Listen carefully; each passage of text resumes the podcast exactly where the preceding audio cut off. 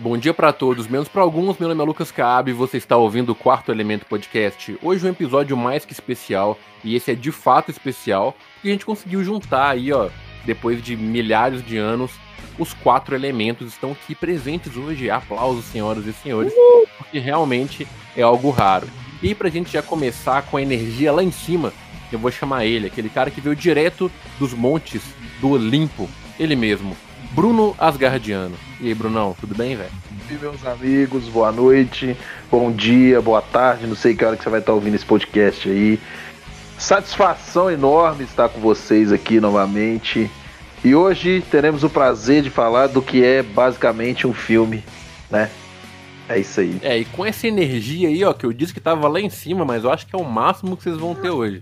Então já vamos trazer aí o nosso elemento recorrente, o cara que geralmente tá aqui em todos os episódios, ele, Gabriel Caso. E aí, irmão? Opa, salve, salve, rapaziada. Mano, tô até emocionado com a presença de todos aqui, eu tô, tô sem palavras. Ele está sem palavras e agora eu trago o homem que sempre tem palavras, o homem da oratória impecável, Cal Martins. Fala galera, beleza? Eu vi Thor, Amor e Trovão, mas eu não recomendo. Nossa, os caras já começaram assim, com uma nota altíssima, né? Já, como que eu prossigo o podcast assim? A galera já sabe qual é a nossa, a nossa nota. Mas enfim, vamos trazer um pouco de alegria para esse podcast. E Caso, tem algum e-mail, cara? Opa, tem sim, do nosso companheiro de longa data, Felipe Mota. É, olá a todos, eu não mandei um e-mail sobre o Cavaleiro da Lua, pois não assisti, mas eu assisti Doutor Estranho e resolvi mandar um, um e-mail para vocês. Sobre o episódio do Doutor Estranho, uma coisa que me incomoda nas histórias em quadrinhos que acontece no filme é que, embora o filme seja do Doutor Estranho, a história tem muito pouco a ver com ele. Como nos, é, perso personagens normalmente passam por arco narrativo, no sentido de personagem ir do ponto A ao ponto B, em uma jornada externa que acaba refletindo uma jornada interna.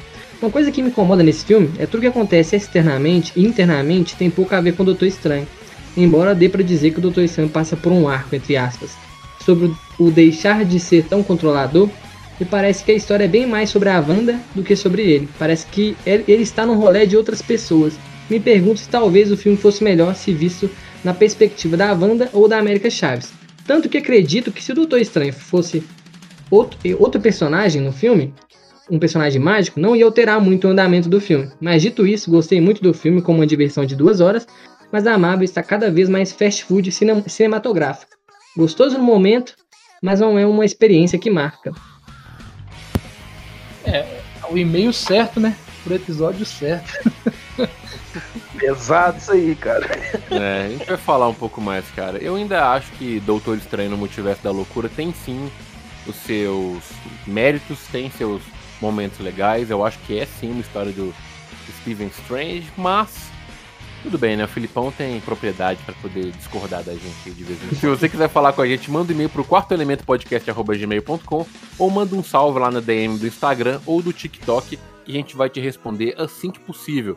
E a gente é uma máquina de notícias, né? Então quando a gente parar de falar sobre um universo cinematográfico, a gente vai te responder com toda certeza ou ler você aqui no nosso episódio. Então bora lá, galera, falar de Asgardianos pelados, cabritos e Nirvana. Nirvana não, né? Guns N' Roses. Nirvana é o Batman. É, Nirvana é o Batman, não é o Batman. Então, galera, eu fui assistir Thor, Amor e Trovão no sábado, numa sessão legendada num shoppingzinho aí, que eu não vou falar porque não tá patrocinando a gente. e vou falar pra vocês que a reação do cinema, para mim, ela já reflete a reação do público, tá ligado? Eu acho que eu nunca vi um filme da Marvel que eu tive uma sessão tão apática saca? Em relação à, à recepção da galera no filme. O que, que vocês acharam? Ah, mano, eu tive a mesma impressão, assim, sabe? Eu peguei. É... Eu peguei uma sessão mais tarde, que eu fui depois do trabalho, a sala estava relativamente vazia. E mas as pessoas que estavam lá não reagiram muito bem ao filme também não. Eu acho que a galera já tá meio com, com o pé atrás e como o, o Filipão disse aí no e-mail, é, a galera já vai esperando alguma coisa bem para baixo, assim, nos filmes da Marvel, né? Nessa nova fase da Marvel aí. Eu sei, velho, não, não me pegou muito, não. Eu também senti a falta daquela catarse, né? Daquela, daquele momento onde todo mundo ali reage com, com o mesmo tipo de reação, sabe? É, tirando a parte do Thor nu, que aí as meninas suspiram, né? O, é, eu fui na pré-estreia, eu costumo ir na pré-estreia nos filmes da Marvel. Hum, nossa! E-. Não, cara, que que isso, isso, é porque eu não gosto de ganhar spoiler. Mas, tipo assim, é, a sessão tava bem lotada, a galera riu bastante, tá? Não foi apática assim, não. Só que, diferente dos outros filmes da Marvel, é, a galera gritava, tá ligado? Com algum momento épico. E nesse filme, eu acho muito por causa do trailer também, que já tinha revelado a Jane Foster. Se não tivesse revelado, provavelmente a galera ia surtar. Mas eu acho que não teve um momento assim da galera gritar, tá ligado? Um- Aquele momento épico da Marvel, eu acho que faltou nesse filme. Vale destacar que o Kazu viu duas vezes, viu, galera? Foi. Exatamente. Já tinha comprado o ingresso, viu? Porque... Mas é o padrão, né? O caso, normalmente, ele vê os filmes duas vezes. Sim, mas pela minha experiência do- da primeira vez, eu aguardaria pra vir em casa, viu? Mas eu já tinha comprado o ingresso, não, não podia faltar, né? Você sabe o que, que é pior, mano? Eu comprei ingresso e pipoca. Pipoca tá cara, viu? Caro pra caramba, velho. Então, beleza. É, eu fico feliz aí, caso que pelo menos na pré-estreia as reações tenham sido um pouco melhores e tal. E assim, pra gente já começar a falar sobre os aspectos técnicos do filme, eu achei um filme muito bonito, assim, sabe? E aí eu não tô falando do Chris Hemsworth em espécie, né? Porque deixaram claro. Nem da Jane mostraram Foster, né? A beleza dele, é, a Jane Foster também. Exatamente. Mas, é. Eu não sei vocês, cara, mas eu senti que nas atuações a galera deu uma passada boa, viu? Eu senti de muitos personagens assim, com exceção do Christian Bale, que eu acho que vale um bloco específico pra gente falar só dele, mas de modo geral, assim, eu acho que. Sabe quando a galera tá confortável demais? Eu acho que a galera tava Uhum. confortável demais. Em alguns momentos ali eu não vi os personagens que eu conheci em outros filmes. Em especial o próprio Thor, a Jane Foster e a Valkyria, cara. A Valkyria pra mim tava assim, irreconhecível. É, tava Verdade. meio que. Parece que tava largado, né? Mesmo, cara. Tipo, largadão, ah, já tô aqui mesmo, já saí de casa. Vamos, vamos ver no que que dá isso aí. Eu não sei se vocês tiveram essa sensação. A gente tá acostumado que a Marvel faz piadas, mas, cara, nem parecia um filme da Marvel, tá ligado? Eu fiquei com a impressão que parecia um outro estúdio fazendo uma paródia de filmes da Marvel. Essa que foi a minha, é, Eu tive essa impressão também, de Eu tipo. fiquei com essa reação, mano. É, a- é a sketch, eu, eu acredito que assim, o, o- aí a gente pode falar um pouco também, né, do fato do Taika dirigir e roteirizar. Eu acho que ele perdeu a mão, eu acho que ele tinha encontrado um nível muito bom em Thor Ragnarok. E dentro da Marvel, pra mim, é, o, o Thor Ragnarok, ele meio que criou um estilo ali que consegue. Ele conseguia separar bem os momentos. Óbvio, em uma cena ou outra, sempre depois de um momento de drama, tinha uma piadinha pra dar aquela Uhum. quebrada, né? E às vezes não era nem tão assim, tão, tão bem executada a piada. Mas ele equilibrou muito bem. E aqui parece que ele se aprofundou numa coisa, num elemento que ele sempre coloca no filme, que é essas sketches, né? Quando tá em, em Asgard lá e tem sempre o teatrinho do pessoal fazendo uma sketch de como que foi a história, né? Esse filme parece que é aquela sketch. Parece que é um filme dentro daquela É sketch. complicado, Pois é. senhores. E pra mim, a culpa é de vocês aí, ó. Que fica babando o ovo do Taika Waititi, cara. Vocês ficam falando aí, Taika Waititi é foda, Taika Waititi não sei o quê. E eu sempre falei com vocês, mano, esse cara precisa de alguém para ele. Eu já vou deixar o papo aqui, ó. James Gunn é outro, tá?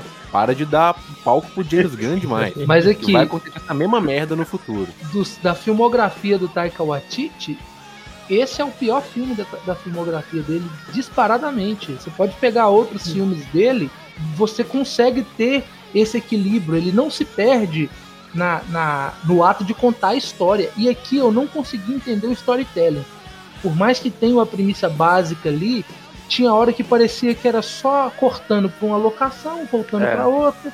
Aquela conexão entre o, o- que o, o nosso amigo pontuou, o lado, o ponto A e o ponto B, né? Aquele desenvolvimento ele ficou muito superficial, sabe? Uhum. Óbvio. Aí a gente tá falando de um erro de um diretor, a gente já pode dizer que esse filme é um erro da- na filmografia do Taika Waititi, mas ele recentemente ele, ele tem acertado mais do que tudo. Então assim, a gente tem que ver os próximos trabalhos dele. Mas sinceramente, eu não gostaria de ver alguns outros trabalhos sérios da Marvel na mão do Taika por enquanto. Eu, Não, por mim, pode mandar ele embora já, velho. Vocês sabem que eu não sou um grande fã de Thor Ragnarok, Uhum. vocês estão ligados já. Muito pela, pelo meu background dos quadrinhos. Então eu fui pra essa sessão já falando, não vou lembrar de Bomba Divina, não vou lembrar de Carniceiro dos Deuses, não vou lembrar de Poderosa Thor Jane Foster, porque senão eu vou ficar puto. E eu entrei na sala com expectativa muito baixa, velho. Eu acho que por isso eu não abandonei a sala no meio. E também porque eu tava com minha namorada lá, velho. Porque assim, ela, a minha namorada, ela tem um humor muito específico, às vezes, com umas paradas meio nada a ver. Ela riu de todas as vezes que os cabritos gritaram. Eu também. Eu não consegui dar nenhuma Ah, risada, velho. Porque na hora que aconteceu, na hora que apareceu o cabrito, velho, eu lembrei do meme da Taylor Swift, cara. Daquela música da Taylor Swift lá. Ah, Exato. sim. E aí eu falei, não é possível que ele vai fazer isso. E foi exatamente o que ele fez, velho.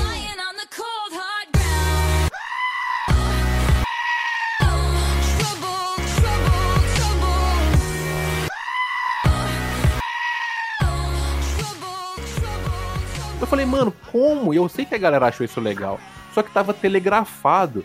Teve uma cena da Tessa Thompson que ela começa a tirar as coisas que ela vai levar pra guerra.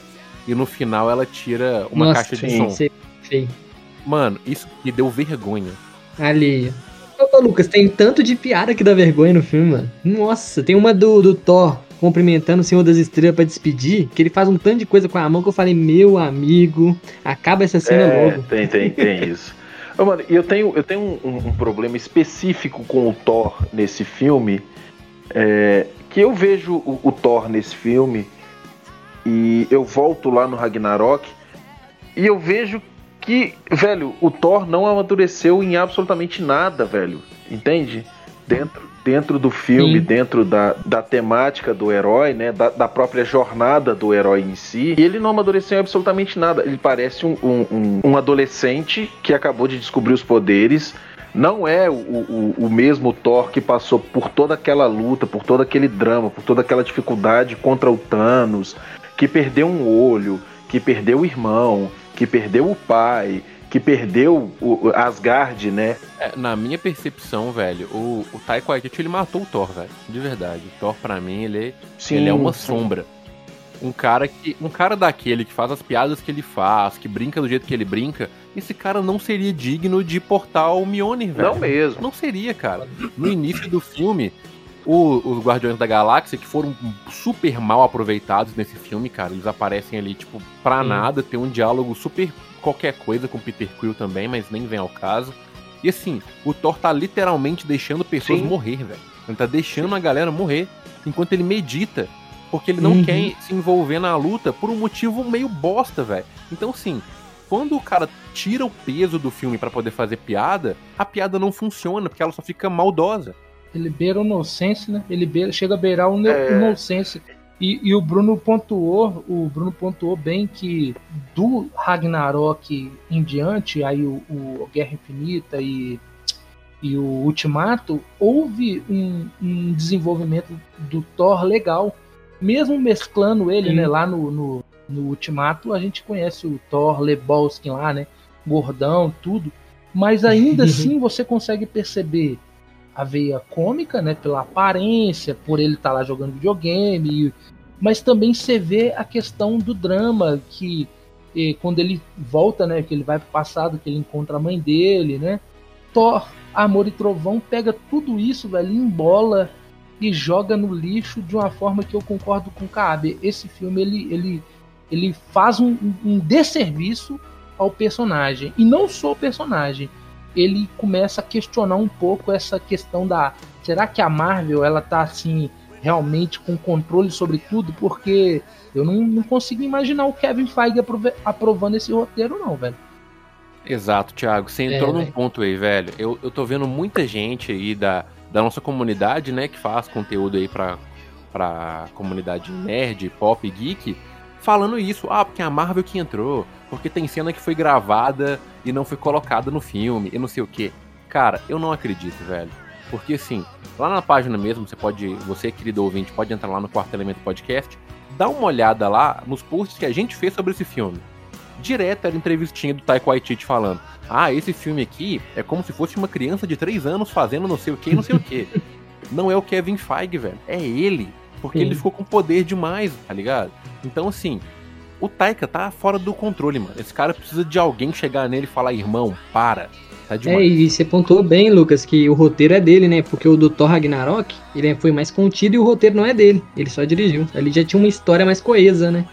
E esse aqui, ele ficou solto. O maior pecado, Lucas, que você até pontuou aí, que você foi com expectativa baixa, não pensando nos quadrinhos, o maior pecado foi ele ter feito esse filme usando dois personagens incríveis que poderiam gerar um filme solo só deles, que é o Gore e a Jane Foster, né, mano? Como a poderosa Thor. Os Nossa, cara, o é cara desperdiçou dois personagens incríveis. Uma série da Poderosa Thor aí, de seis episódios, mostrando a trajetória dela com câncer e tal. Essa, porque, Uhum. tipo, mano, você pega é a cena que mostra que, tipo, é super jogado, né? Quando a médica fala com o Thor lá, assim, tem alguma coisa nela que tá impedindo ela de lutar contra o câncer. Cara, Super isso jogado. é o plot do quadrinho. Quando a Thor Jane Foster usa o martelo, ela não melhora, ela piora, porque o corpo dela não luta contra Rejeita a a doença. quimioterapia, É né? uma doença, Uhum. exato, rejeita a quimioterapia por causa dos poderes dela. Então ela é digna, não porque o Thor pediu pro martelo cuidar dela, mas porque ela tá literalmente se matando pra ajudar outras pessoas, tá ligado? E, pô, tem todo um arco que é muito foda da, da, da, da Jane como a poderosa Thor. Eu, eu li recentemente pra ver o filme. E, pô, fiquei apaixonada. A escrita, o material do Jason Aaron, que, que, que escreveu essa. E, coincidentemente, também ele escreveu o Carne, Carniceiro, né? Carniceiro dos Deuses e Bomba Divina são arcos, assim, pra mim, top 3, top 4 do Thor fácil. E o Jason Aaron, ele deve odiar o Taika Waititi. Porque, assim, dois personagens foda que fez a carreira do Jason Aaron é o Gore, que pra mim é o melhor vilão do Thor há muito tempo que não tem um tão Sim. foda.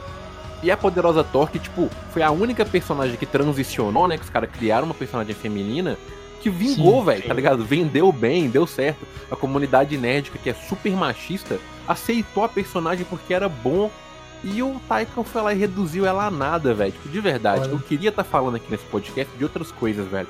Mas eu não consigo não criticar o Taika Waititi. Não, desculpa, velho. Não Você vê que foi um desperdício, tipo assim, foi, foi muito desperdiçado é, o tempo de filme. é, você vê porque os atores eles estão muito bem fisicamente, mano. O, o Chris tá imenso, o cara tá enorme. Você podia exigir muita coisa dele ali. Lindo. Lindo, cheiroso. A, a, a Natalie Portman tá gigante também, velho. A mulher tá, tá trincada, tá ligado? A terça tá trincada. É, velho, podia ter saído muita coisa boa, muita coisa muito melhor do filme. E, velho, de novo, fizeram uma sopa de letrinha. Parece que o roteiro foi escrito numa sopa de letrinha, velho. Mas é isso, velho, não funciona. As coisas simplesmente não se encaixam. Eles jogaram tudo ali. Acho que deram poder demais pra uma criança com uma fazenda de formigas, velho. Entendeu? Não deram poder demais pra uma criança, eu entendi, mano. Não, e tipo assim, é, mano, quando anunciaram a Thor como a Natalie Portman como a nova Thor, eu pensei, cara, deve ser de outro universo, tá na parada do multiverso, né? Ela deve vir de outro universo e pá. Mas aí quando revelaram que seria a Jane Foster da- dos outros filmes, eu pensei, pô, deve ter uma puta explicação. Mas, cara, com 5 minutos de filme eu já tava com martelo, mano. O trem super jogado e rápido. Eu falei, cara, que isso? Já me cortou na hora ali, mano. Eu assisti com a, assisti com a minha esposa, né? Assisti com a Larissa. Mano, e, e, tipo, a gente no cinema ali assistindo e tal. Quando a Jane Foster pegou o martelo, velho, a Larissa olhou pra mim assim, tipo, uai, ela é digna? É, tipo Corridão. assim, o filme, velho, ele faz um retcon, né? Ele volta porque a gente sabe que o Thor e a, e a Jane Foster, eles terminaram por motivos diferentes do que é contado ali no, no filme, né? Ah, que tem aquela treta lá do Thor falar com o Mjolnir, o Mjolnir ouvir, faz aquele juramento e tal pra proteger. Foi um retcon, fica explicado, mas de novo, é colado com chiclete, né, velho? Sim. Mas galera, eu acho que a gente já falou bastante mal do Taika Waititi aqui, das escolhas que ele fez, né? É, a gente até entrou um pouco na- nas atuações aí, mas a gente nem aprofundou tanto porque eu acho que o filme, ele nem deixa. Mas a gente precisa falar de um homem que tá aí nesse filme que era muito prometido, que é o Christian Bale. Velho, eu, na minha percepção, o Christian Bale ele tava num outro filme, mano. Porque, sinceramente, ele foi o único que se saiu extremamente bem no papel proposto. Pô, também curti demais. Ele visualmente é muito foda. E, cara, eu, ele ficou pedindo mais espaço, mano. Eu queria ver mais ele e tava Sim. vendo piada, tá ligado? Eu acho que ele merecia um filme só dele como vilão, sem ter Jenny Foster, só o Thor, tá ligado? Uma história só dos dois, Hum. mano. Porque ele tem uma ideia, um muito foda sobre os deuses, tá ligado? E é pouco explorado. Ele mata um deus lá no começo, depois a gente vê vários corpos lá que Matou ninguém liga, dois. de deuses que ninguém liga. E. É, e chamam ele de carniceiros. do- Ah, não, mano. O material Acho que, que pra ele desperdício. foi assim. Eu tenho até uma teoria sobre, tá? Ainda tô trabalhando. Eu acho que esse filme teve alguma, algumas mudanças em cima da hora, porque eu tava vendo até uma matéria antes de entrar pra gravar que o próprio Christian Bale reclama de uma, um corte que ele passa uns 20 segundos só gritando, né? Basicamente que ele disse que foi a melhor cena dele e cortaram no filme. Então, assim, isso não isenta em nada a direção, né, do- do- dos erros do filme, mas parece que esse filme sofreu também por bastante cortes, porque o material que chegou pro, pro o material que chegou pro Christian Bale veio extremamente resumido, cara. É, muita coisa ali ficou jogada, a, a origem dele ficou muito rápida, muito rápida, e ainda assim ele consegue entregar um nível de atuação muito física, principalmente quando ele tá ali naquele mundo lá, né? É, onde o mundo das sombras, né? Que ali é tudo obscuro e só dá destaque para a cor dos olhos dele. Eu acho que ali todas essas cenas do Christian Bale em, é, em, em Closet é, consegue passar um, um terror muito grande, sabe? É, a, a expressão facial dele, a forma que ele olha pra, pra câmera, né? Assim, passou um cara que realmente ele tava ali entregue ao personagem. E é uma pena, porque o arco dele, tanto de desenvolvimento, não, não permite que ele pudesse ter uma atuação melhor. Eu acredito que ele teria ali um confronto com outros deuses. Eu acredito que ele mataria outros deuses, mas pode ter sido É, o cortado. Thiago, eu, eu concordo com essa, com essa teoria sua e tal, de que o filme sofreu cortes, mas é aquilo, velho. É o diretor que, que a- autoriza o corte do filme, então eu acho que a galera Uhum. preferiu piada do que história. E assim, o Christian Bale, velho, eu acho que ele atuou legal, mas aí já até fazendo um paralelo com um outro ponto que eu vou entrar após esse, que é, se eu convidar o Guns N' Roses pra vir aqui tocar na garagem da minha casa por 7 minutos com a caixinha de fósforo, eles vão fazer o que dá, mano. Vai ser puta, velho. É o Guns N' Roses. Mas é com uma caixinha de fósforo numa garagem, mano. Uhum. Eu tive esse sentimento com o Christian Bale, velho. Ele tá se esforçando, cara. Mas não deram nada pra ele. A primeira cena do filme parece um trailer de outro filme. A cena que ele tá com a filhinha dele, que é a filha do, do Chris Hemsworth, né, no- na vida real aí. Que é até uma curiosidade, o Taika Waititi colocou o filho de todo mundo nesse rolê, né, nesse Christian Bale, Natalie Portman, né? Nepotismo do cacete. Mas ok. Aí tá o filho de todo mundo lá, e essa cena é uma cena muito boa, essa cena inicial do Gore.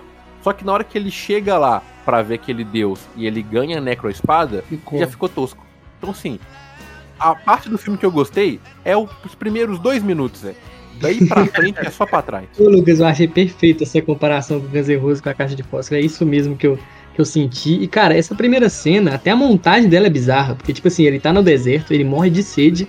E, mano, ele, ele vê, tipo, algo chamando ele. Ele dá um passo e já corta, ele já tá vendo um lugar verde lá, tá ligado? Tipo assim, faltou um. Mostrar que ele caminhou muito tempo, tá ligado? Algo assim, mano. Porque ficou muito jogado.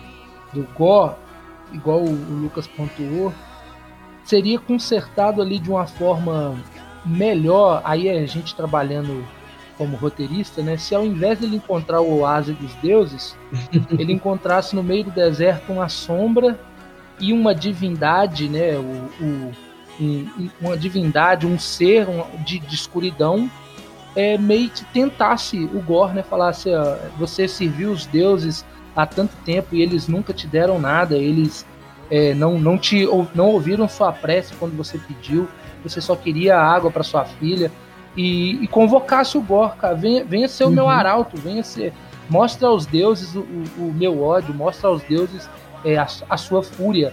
E aí manifesta a necroespada na frente dele, ele pega e boa. Aí mostra ele arrancando o colar e indo pra matança. Não precisava nem ter aquela cena que é tosca, Muito né? tosca. porque aquele deus é tosco, a- aquele ambiente tem uns, uns seres toscos ali, e assim, ela é- ela quebrou um pouco o clima, né? Parece que o clima. Parece que o clima tava muito dramático por causa da Uhum. perda da E filha. de tudo. repente ficou. E eles só- quiseram falar assim, é, vamos colocar um, vamos já, vamos dar o tom do filme, vamos colocar uma piadinha que tá muito dramático, não pode ser, isso aqui é, isso aqui é Marvel, não pode ser muito dramático não. Aí, tum, Ô, Thiago, poderia ser igual é nos quadrinhos, cara. Ouvindo? Pronto, já tava pronto. O que eu fico puto é que o roteiro já existia, velho. Era só adaptar o bagulho direito. e o cara me bota um deus fazendo orgia com ninfa. Mano, não dá, velho. É, a gente tenta sair do, do, do roteiro, velho. E da direção, mas não Foda. dá. Sempre a gente volta Porque pra essa, tu- essa pilha de tudo isso influencia, né, nas atuações, não tem como. Você vai virar pra mim e vai falar que a Tessa Thompson é ruim, que a Natalie Portman é ruim, elas Não não, é. são, velho. Mas assim, Uhum. é, você Uhum. teve que resumir, por exemplo, uma atriz do nível da Natalie Portman a fazer piada de, de qual que vai ser o bordão que eu vou fazer, sendo que, velho, a- Nossa, a mulher tá horrível. passando por um drama fulminante, um drama. Será que eu continuo usando o poder? É. Será que eu manifesto o poder pra ajudar o, o meu namorado, o cara que eu gosto, sabe? E, e ela tá preocupada com fazer piada. Esse é o nível de profundidade que o roteiro influencia na atuação, né? Então não tem como a gente cobrar muito. É, não, e o diretor tinha tudo: ator, dinheiro, Tempo, teve tempo, é, né, mano? Guns N' tempo. Roses, Guns N' Roses. tempo. O cara tinha tudo. O cara tinha, o cara tinha os quadrinhos, né, mano? Tinha os quadrinhos bons que você falou. É, ô, mano, por falar em Guns N' Roses, velho. é, eu não sou fã de Guns, tá ligado? Vou no show deles aqui em BH daqui a um tempo, por causa da minha namorada. Mas eu achei que Uhum. foi excesso, tá? Pra mim foi demais. É, é, não precisa. É, o cara meteu não. quatro músicas É. do Guns N' É, Roses, o cara sabe? colocou tudo, porque, tipo assim, a cena do Thor lá com aquela música no- na ponte, aquele metal lá também, esqueci no, no Ragnarok, ela É, só Barracuda. é icônica. Uhum. Barracuda não, do Led Zeppelin. Isso, ela só é icônica porque Isso. ela acontece uma vez, mano. É. Quando você tem o mesmo recurso repetido, a exaustão, ele não funciona. Que é o principal problema desse filme, né? Cara, e a gente falando de atuação, é, eu, assim, eu caguei pro final do filme, eu caguei. Eu falei, velho, na moral, eu não vou ficar aqui pra ver cena pós-crédito. Vou pra minha casa, vejo na minha casa, de boa, tranquilo. Aí eu fui assistir cenas pós-crédito aqui no, no YouTube, velho, e tipo, e há uma ruptura gigante de tom na cena pós-crédito do Uhum. Zeus, que ele aparece, aí spoiler, tipo, foda-se. E, e a cena dele no filme e a cena dele pós-crédito é tipo, é, é duas Parece pessoas totalmente outro personagem. cara. Sabe? Uhum. E assim, a- o Zeus, Sim. o Zeus ali Ô, no fundo, Ô, Thiago, falando É, nessa cena aí, ele, ele fala um diálogo Sim. muito profundo e foda. Essa cena pós-crédito, ele fala um tirada diálogo de muito deuses foda sobre os americanos deuses. do New Gamer, tá? Só pra é, essa história de que os, os humanos não, não clamam mais aos deuses, é purinho deuses americanos, né? Os humanos param de, de fazer as preces aos deuses e com isso os deuses vão sendo pouco a pouco esquecidos. Mas é foda. E o, e o clima Uhum. da cena pós-crédito tá bem colocado. O cara lá falido, né? Sim. lamentando. Só que isso não aparece em nenhum momento no filme. No filme é só realmente a versão babaca do Zeus, né?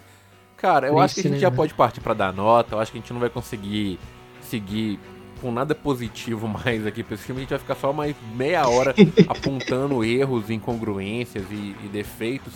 O que é triste, né, mano? Mas enfim, a gente infelizmente não tá aqui pra passar pano pra ninguém. Quando a galera errar, a gente vai, vai falar e quando acertar, como foi o caso do Top Gun que a gente gravou recentemente, a gente vai falar também, né?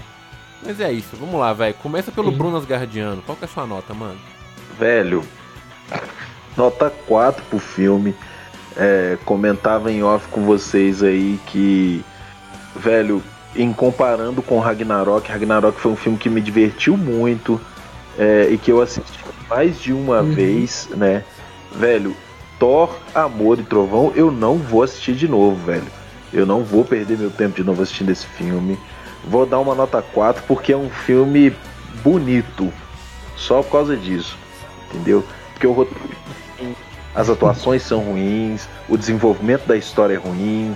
Eu tenho dificuldade pra falar de alguma coisa boa dentro desse filme, sinceramente, velho. Sinceramente. E tu, Cazu, como é que tá de nota aí? Opa.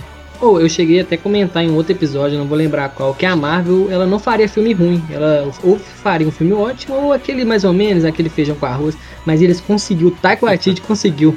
Conseguiu fazer o filme ruim, mano. Nossa, cara. Pra quem não conhece os quadrinhos, é ruim. Imagina pra quem Não, sabe, mano, muito dói, igual você, Lucas. Cara, machuca. nossa. É foda. Mano, minha nota também é 4, viu, Brunão? Tô com você.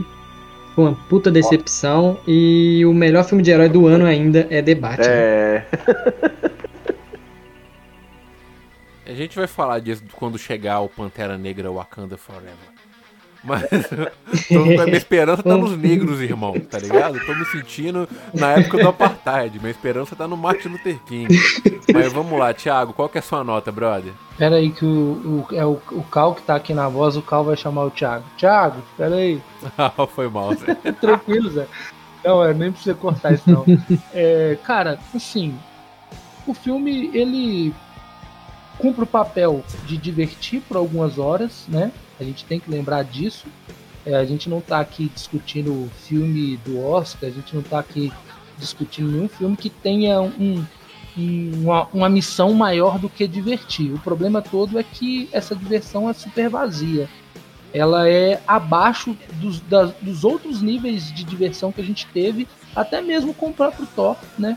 Pra mim, esse filme ele tá no nível ali do, do mundo sombrio, do Thor 2, de tão ruim. É, ele consegue errar assim em praticamente tudo que envolve história. Tudo que envolve história, tudo que envolve storytelling, desenvolvimento, é, diálogo, esse filme consegue errar. Ele é divertido porque é um filme da Marvel, porque tem lá o Thor e você gosta de ver algumas cenas icônicas ali, né, gráficas, mas realmente, é, se fosse para recomendar, falar para você que tá ouvindo o podcast aqui, que não liga para spoiler, quer ouvir antes de saber se vê o filme ou não, com o preço que as coisas estão, meu amigo, com o valor do- dos ingressos, eu E recomendo da pipoca. e da pipoca, eu recomendaria você ir ver qualquer outra coisa. Esse filme, se ele saísse no Disney, no Disney Plus, é, talvez ele seria aí uma- algo que a gente recomendaria. Mas apesar disso, eu acho que a nota 4 é muito baixa, porque esse filme ele é ruim, mas o 4 eu tô reservando aí pra Mortal Kombat se for pior do que o primeiro ali, né? Eu vou dar uma nota, eu vou dar uma nota 5,5, vou dar uma nota 5,5 pra esse filme. Beleza, velho. É, cara, eu não sei, velho. Vocês sabem que eu sou um grande leitor dos quadrinhos do Thor e tal, e eu tentei me manter longe disso. E de verdade, durante o filme não me atrapalhou porque eu já fui esperando ver outra coisa. Só que avaliando esse filme como um filme de comédia, ele não chega no nível do filme do Adam Sandler pra mim, tá ligado? É porque a narrativa dele não, não vai na, na direção que ela deveria ir. Então, pra mim é complicado. E aí, velho, eu vou fazer uma analogia culinária pra vocês entenderem meu sentimento. Na minha impressão, cara, o Thor Ragnarok foi um pudim, sacou? Que, que o Taika Waititi fez. E aí todo mundo falou, pô, Taika, eu adoro pudim, cara. Eu, eu amo esse pudim seu. Me faz outro pudim. Aí ele falou, pô, como o cara gostou do primeiro pudim, nesse pudim aqui eu vou colocar o dobro de leite condensado, eu vou colocar glacê, eu vou colocar ah, chocolate por cima e ficou doce demais, velho. Pra mim esse filme ele é isso, cara. Ele é um excesso de tudo que ficou bom no primeiro. E aí não funciona, porque tem coisa demais, velho. Tipo, suas papilas gustativas, elas entram em colapso, que o filme não funciona. Então, assim, por mais que eu concorde com o Thiago que a nota 4, ela é muito baixa, velho, eu vou ter que concordar com os meus amigos aí e aplicar uma notinha aí de 3.8, velho, porque eu não ri de nada. Então, assim, colo- colocando meu, meu sentimento real, que eu acho que eu nunca dei uma nota tão baixa por um filme aqui no, no Quarto Elemento. E é triste, velho, porque o Thor é um personagem que eu admiro, assim, muito. Mas aqui não dá, velho. Esse filme ele me machucou de diversos níveis, cara. Foi difícil dormir depois. Nossa, É, e revoltante a situação que nós chegamos. se me permite um disclaimer, né, Lucas? É, você falou do excesso, né, cara? Às vezes é melhor faltar do que sobrar, porque quando falta, a escassez gera o interesse de você ver mais, de querer mais. Quando tem excesso, aí você não consegue ter esse efeito. E eu, assim, pra Exato, mim, eu tô cara. de boa de Thor, mano. Não precisa de outro filme do Thor. Eu tô de boa. Vai Exatamente. ter, vai ter. Mas ele retornará. É. É foda, isso que você falou, Thiago, até com- corroborando com o que o Kazu falou, o filme do Batman, ele tem faltas, cara. Sacou? Tem muita coisa no filme do Batman que eu senti falta. Falei, pô, eu queria ver isso. Tanto que a minha nota não foi tão grande. Mas nem de longe ela vai ser tão pequena quanto foi a do Thor. Porque ali, cara, teve, teve coisa demais, cara. É até complicado. Eu queria de verdade, nossa querida audiência, dar uma nota maior, mas pra mim é impossível. Me desculpem, mas é impossível. Eu vou jogar uma bomba aqui, hein? Eu acho difícil o Shazam ser pior que esse filme. E olha que eu tenho. Eu também acho. Eu acho que eu tenho zero expectativa Olha, com o Eu Shazam. não duvido, hein? Galera, calma. Galera, calma que tá chegando Adão Negro. Calma. É, desculpa, eu falei Shazam, mas é o Adão Negro. Eu tava querendo falar do Adão Negro. Eu acho que Adão Negro tem que ser muito ruim. É, o Adão Negro, o Adão Negro já tem umas piadinhas no trailer ali que eu já olhei e falei, é, Taika Waititi nível. Ele segurando o míssil menino lá, eu falei, mano, mas é ok, né? Isso a gente deixa pra, pra um episódio de Hate or Hype, talvez. Galera, então é isso, espero que vocês tenham gostado, que vocês tenham acompanhado até o final desse episódio. Manda um e-mail pra gente falando se você amou, se você odiou, se é só amor ou se é só trovão em relação a esse filme aí. Porque aqui foi só trovão, viu? Acho que ninguém ficou satisfeito com esse trem. Eu sei que tem uma galera na internet aí que tá amando e tal. E eu vejo que é muito pelo sentimento que você tem pela Marvel. Então, assim, antes de mandar um e-mail xingando a gente, pensa se esse filme fosse da DC. Se você ia perdoar. Porque eu acho que não. De verdade. Mas é isso, manda um e-mail pra gente no quartoelementopodcast.gmail.com ou no TikTok ou no Instagram. Foi um prazer estar com vocês aqui. Muito obrigado pela participação de todos, né? Formação completa é sempre mais legal. Eu acho que o ódio é o que une a gente, né? Porque foi só sair um filme nota 4 aí pra gente conseguir se reunir. Mas funcionou. Pelo menos esse mérito aí o Thor É. tem. Conseguiu unir a gente. Exatamente. Então é isso, galera. Abraço e até a próxima. Antes de terminar, eu só queria mais, falar um negócio. Se amar é crime, eu sou traficante.